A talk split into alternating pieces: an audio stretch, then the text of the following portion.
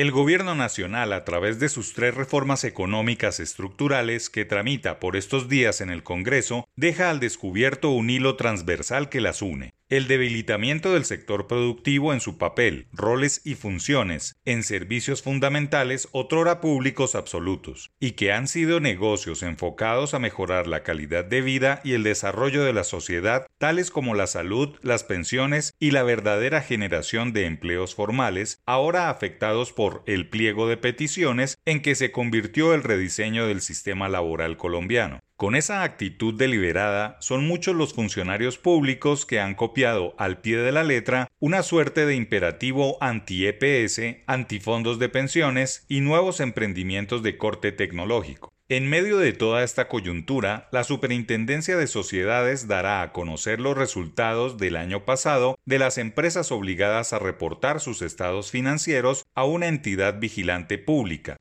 todo un evento económico que habla muy bien de las instituciones nacionales y que se ha convertido en un suceso para socios, inversionistas, accionistas, académicos y hacedores de políticas públicas. Los datos, números y cifras de más de 10.000 empresas son un grito profundo del verdadero estado de las personas jurídicas en medio de esta coyuntura. Son los números empresariales post-coronavirus los que demuestran realmente la recuperación y señalan el estado de salud de varios sectores. Comparar los números de grandes y pequeñas compañías es un acto obligatorio para medir las verdaderas posibilidades con que cuenta la economía. Colombia es un país de sectores económicos muy robustos, competitivos, que gozan de mercados internos y externos. No hay razón para minimizar su actividad ni para creer que el gobierno nacional, en su integridad e inteligencia histórica, no ayude a desarrollar más sus posibilidades. Colombia es un gran mercado de nueve o diez grandes regiones que hacen distinto el mercado al de otros países. Ese potencial se observa en los resultados empresariales, que no son otra cosa que una gran foto familiar de un año sobre el que estaban depositadas las esperanzas de la recuperación. Pero las cifras per se son solo números. Lo verdaderamente importante son sus apuestas por el desarrollo social del país, sus enfoques empresariales hacia la sostenibilidad, el género, la responsabilidad social o el valor compartido, todas esas decisiones sociales que marcan la diferencia. Los mercados son importantes, las comunidades, las externalidades, cada elemento requiere un tratamiento muy distinto, pero siempre bajo el eje central de las empresas, esas personas jurídicas, muchas centenarias, que son realmente la espina dorsal de Colombia.